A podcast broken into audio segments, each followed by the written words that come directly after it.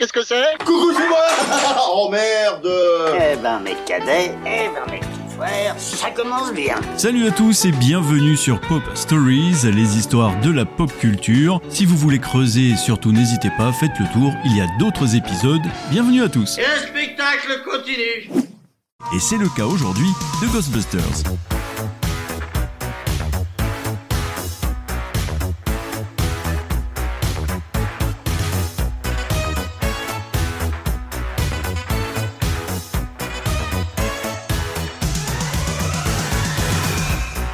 Ghostbusters, SOS Fantôme en français, est un film sorti en 1984 et réalisé par Ivan Reitman. Il y a Dan Aykroyd qui l'a écrit et connu déjà avant pour les Blues Brothers. Il y a également Harold Ramis, Annie Hudson et Sigourney Weaver qui avaient déjà cartonné avec le premier volet d'Alien de Ridley Scott dans le rôle de Ripley 5 ans plus tôt. Il y a également Rick Moranis qui cartonnera mais quant à lui 5 ans plus tard dans le rôle d'un inventeur tête en l'air et père de famille dans Chérie j'ai rétréci les gosses. Chassé de l'université où il dirige un centre de recherche, trois experts en phénomènes paranormaux se lancent en affaires, offrant à leurs clients éventuels de les débarrasser des esprits malins qui hantent leur demeure. Êtes-vous dérangé par des bruits étranges au milieu de la nuit? Avez-vous jamais eu la chair de poule dans votre cave ou votre grenier? Vous êtes-vous jamais trouvé nez à nez avec un revenant, un spectre, un fantôme? Si la réponse est oui, n'attendez plus. Décrochez votre téléphone et appelez des professionnels. SOS fantôme Nos spécialistes sont à votre disposition 24 heures sur 24. Où SOS Fantôme passe, les spectres trépassent. Osez parler, nous sommes prêts à vous croire Une jeune musicienne, Dana Barrett, jouée par Sigourney Weaver, fait appel à eux après avoir eu des visions surprenantes dans son appartement. Il semble que l'immeuble dans lequel elle vit a été choisi comme lieu de manifestation par une ancienne divinité sumérienne appelée Gozer. Gozer, le Gozérien, Gozer, le destructeur, Fulgurus, île noire, le voyageur est arrivé. Choisissez et périssez.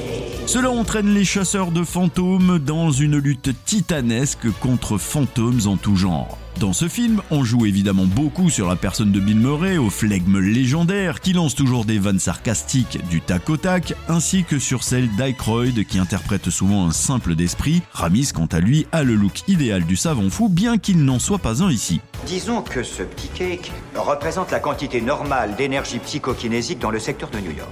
Selon l'analyse de ce matin, notre petit cake va atteindre 12 mètres de long pour un poids de 300 kilos au bas. C'est un sacré petit cake. Vecman, c'est celui qui va permettre aux autres d'ouvrir les yeux. C'est lui qui convainc les autres de sauter le pas. Il a le courage de sauter dans le vide, l'échec ne l'inquiète pas. Il a aussi la fantaisie et le sens commercial nécessaires à la réussite dans les affaires. Et c'est Vecman encore qui trouve de nouveaux marchés. C'est lui qui parle aux clients. Il n'est pas le stratège qu'est Spengler, il est plutôt le commercial. On est venu, on l'a vu, il a eu dans le cul Tous les quatre sont complémentaires et leur formule fonctionne très bien. Pour cela, ils achètent une caserne toute délabrée avec une voiture Cadillac blanche, la fameuse Ectomobile, avec laquelle ils vont pouvoir chasser les fantômes de la ville de New York. Le modèle parfait pour les chasseurs de mauvais esprits, elle pouvait non seulement transporter toute l'équipe, mais également les accélérateurs de particules et les canons qui permettaient de capturer les fantômes et les ectoplasmes. Ils basculent dans un monde nouveau dans lequel il n'y a plus de certitude, un univers où l'on commence parfois de nulle part un garage ou une caserne de pompiers désaffectés, mais pour peu qu'on ait un talent reconnu par le marché, on peut grandir très vite. Ces hommes sont désormais dans le grand bain. Tout n'est pas toujours parfait et la bonne nouvelle, c'est que dans ce monde-là, tout n'a pas besoin de l'être. L'excellence n'est plus un critère déterminant de réussite, ce qui compte, c'est l'efficacité. Quand les SOS fantômes se lancent, ils ne sont pas encore prêts. Ils n'ont même pas testé leur pack à protons.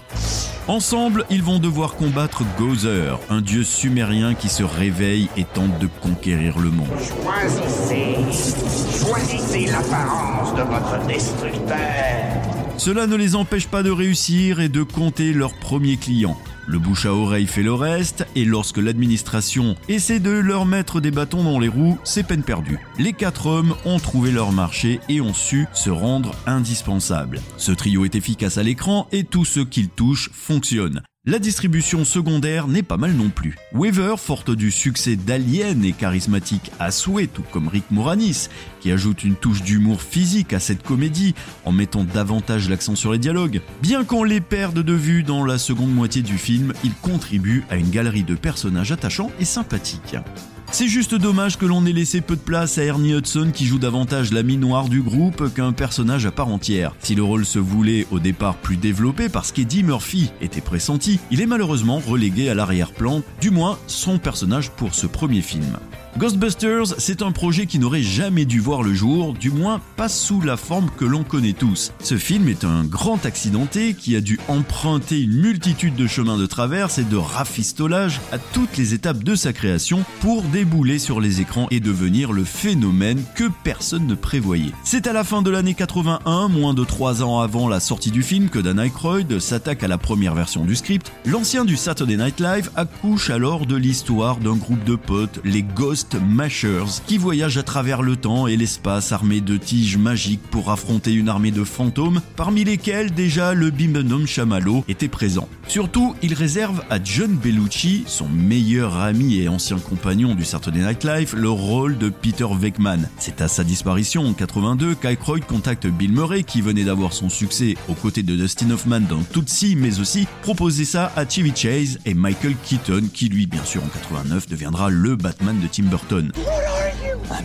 Avec à peine plus d'une quarantaine de pages dans les mains, Murray est emballé par le projet et insiste pour le faire lire à Ivan Reitman, avec qui il vient de tourner le film Les Bleus. Au mois de mai 83, c'est sur les fauteuils du mythique Arts Delicatessen, restaurant du nord de Los Angeles, qu'Aykroyd et le cinéaste se retrouvent. Si Reitman adore le folklore qui entoure le film, soit la voiture, les costumes ou le logo, il est plus réservé quant à l'univers clairement science-fictionnel. Ce qu'il faut, c'est remplacer l'intrigue, la mettre à New York, à l'époque contemporaine, livrer un produit qui parle aux gens et qui les concerne. Trop heureux de déceler une ouverture et d'avoir une opportunité de réaliser son rêve de gosse, Aykroyd accepte sans sourciller et les deux hommes contactent Harold Ramis dans la foulée. En 20 minutes, le scénariste est emballé. Le même jour, Redman appelle Frank Price, le boss de la Columbia Pictures.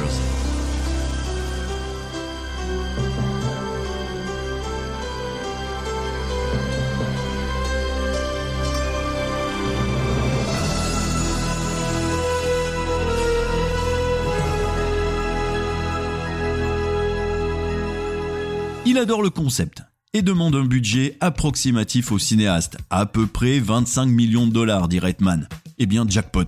Price valide le tout sur le champ et commande le film pour l'été 84. Sans script finalisé, sans casting ou presque, Ghostbuster est né sur un coup de poker probablement mêlé d'une intuition géniale à une époque où les grands décideurs hollywoodiens osaient encore. Pour ce film, l'idée n'est pas venue de nulle part pour Dan Aykroyd car il a grandi entouré de gens très portés sur le spiritisme. Arrière-grand-père était un fameux expert en psychisme du 19e siècle. Il conduisait notamment de nombreuses séances de spiritisme accompagné d'un médium. Cet amour du paranormal, il l'a légué à son fils, donc le grand-père de Dan. Il a même créé un appareil de cristal censé capter les voix d'esprit par le biais de vibrations. Le père de Dan Aykroyd était un collectionneur de livres et de revues sur le thème du paranormal, et cette fascination de ces générations pour le monde de fantômes a continué son ascension jusqu'à Dan Aykroyd qui en 79 a lu un article de parapsychologie qui lui a inspiré le scénario des Ghostbusters. Si au milieu de l'année 83 l'histoire originelle n'a plus rien à voir avec celle envisagée par Aykroyd au début, le casting lui aussi connaît quelques secousses. Bill Murray accepte donc de faire le film à la seule condition que la Columbia mette un coup de boost à un autre de ses projets plus personnels, mais John Candy, qui sera le fameux entraîneur de bobsleigh dans Rasta Rocket sorti en 93 et qui devait jouer le rôle du voisin Louis, finit par se retirer pour laisser la place à Rick Moranis. Eddie Murphy refuse lui aussi, à la dernière minute, d'endosser le costume de Winston pour privilégier le flic de Beverly Hills entraînant du coup le cast beaucoup moins bankable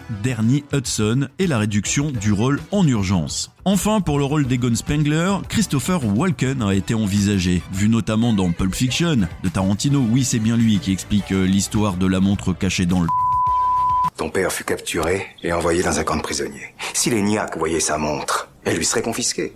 Il le savait. Et pour lui, il était clair que cette montre te revenait de droit. Et pour rien au monde, il ne voulait que les niaques mettent leurs pattes sur ton héritage, le patrimoine de son fils, alors il décida de la cacher. Comme il n'y avait pas d'autre cachette, il se l'est mise dans le cul. Il fallait avoir du courage pour le faire, se la mettre dans le cul. Un jour, juste avant que la dysenterie le tue, il me donna la montre. J'ai alors caché ce vieux bout de métal dans mon anus deux années durant. Et après sept ans d'absence, je pus retrouver ma famille. Et aujourd'hui, cette montre, Je suis venu te la donner. Même Jeff Goldblum a été envisagé, le fameux professeur Malcolm dans Jurassic Park. Euh, Auriez-vous par hasard projeté d'avoir des dinosaures dans votre parc à dinosaures Hein? Hum Eh oh Eh oh Alors oui Christopher Lloyd aussi, le cultissime Doc de Retour vers le futur, a failli avoir le rôle.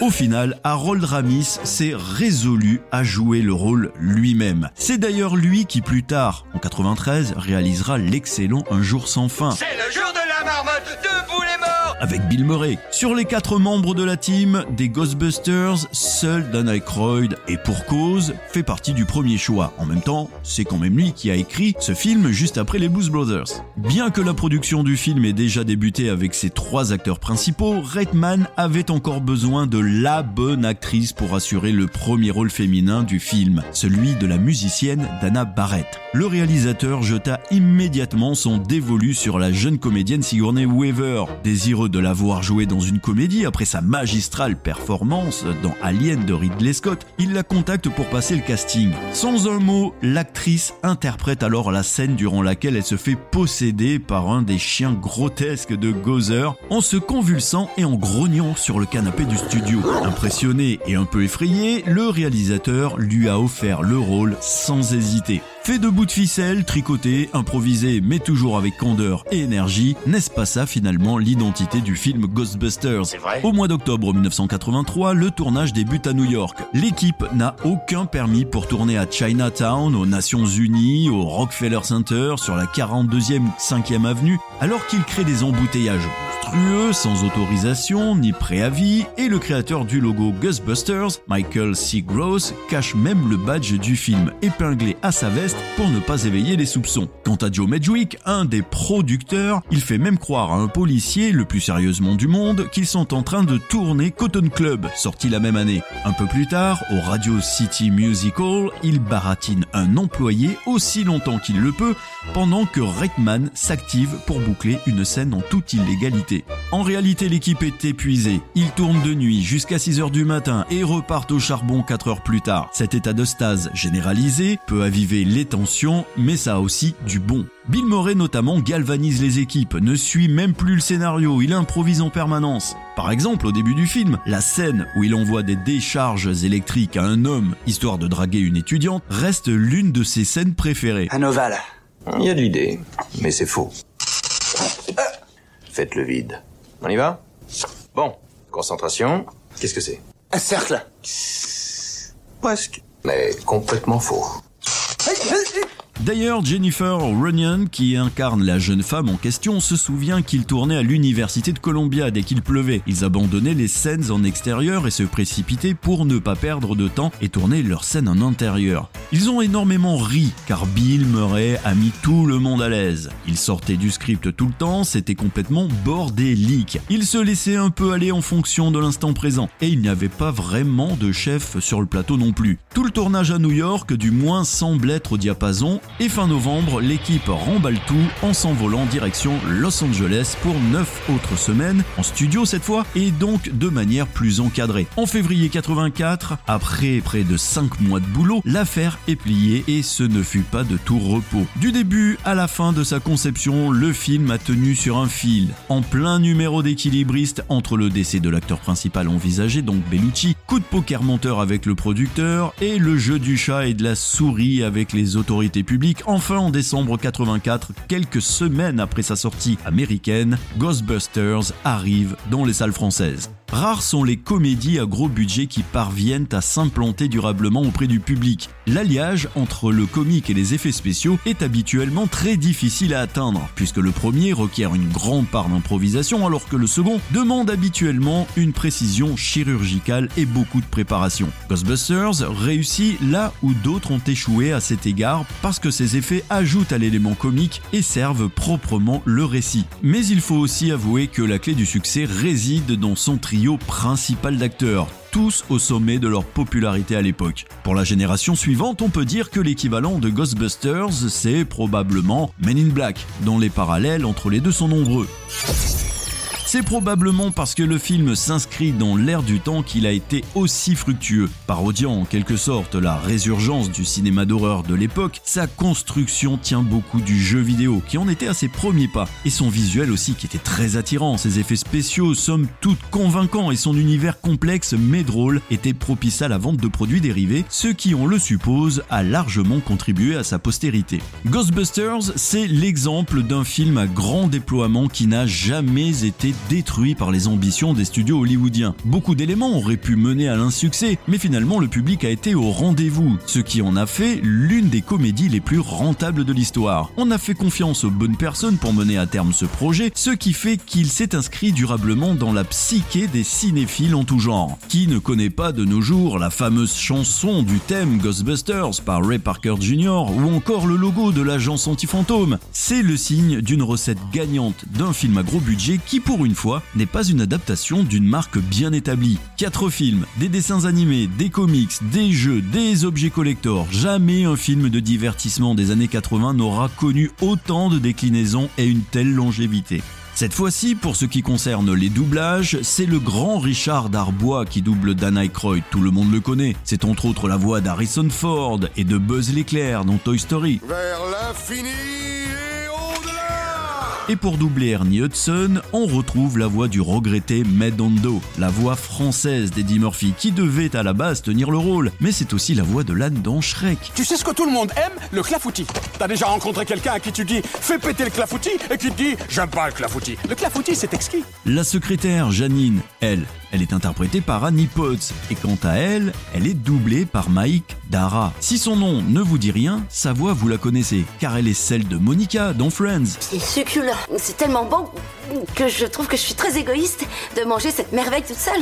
Je pense que, tout le monde devrait le goûter. ainsi que de la grande Whoopi Goldberg. Oh, vous croyez tout de même pas que je vais donner 4 millions de dollars à une bande de bonnes sœurs? Ça me dites pas ça, vous les mamans, c'est 4 millions de dollars Pensez-y de cette façon, vous irez au paradis. Je veux pas aller au paradis, je veux aller à la banque, monter ce putain de chèque D'ailleurs, dans le film Ghost, elle retrouvait Richard Darbois, qui lui doublait Patrick Swayze. Et pour terminer, n'oublions pas l'un des personnages les plus emblématiques du film. L'une des raisons pour lesquelles Dan Aykroyd dut revoir son scénario fut la disparition de Bellucci, qui devait incarner le sarcastique chasseur de fantômes Peter Veckman. Heureusement, la relève fut excellente, puisque c'est l'acteur Bill Murray qui immortalisa le personnage, mais malgré tout, les scénaristes ont voulu rendre hommage à l'acteur légendaire des Blues Brothers en créant un fantôme loufoque inspiré de sa personnalité. Aykroyd a donc imaginé un fantôme glouton, fêtard, à l'apparence grossière, pour honorer avec beaucoup d'humour et d'ironie son ami Bellucci. Vous l'avez reconnu, il s'agit de l'iconique fantôme Bouffe-Tout.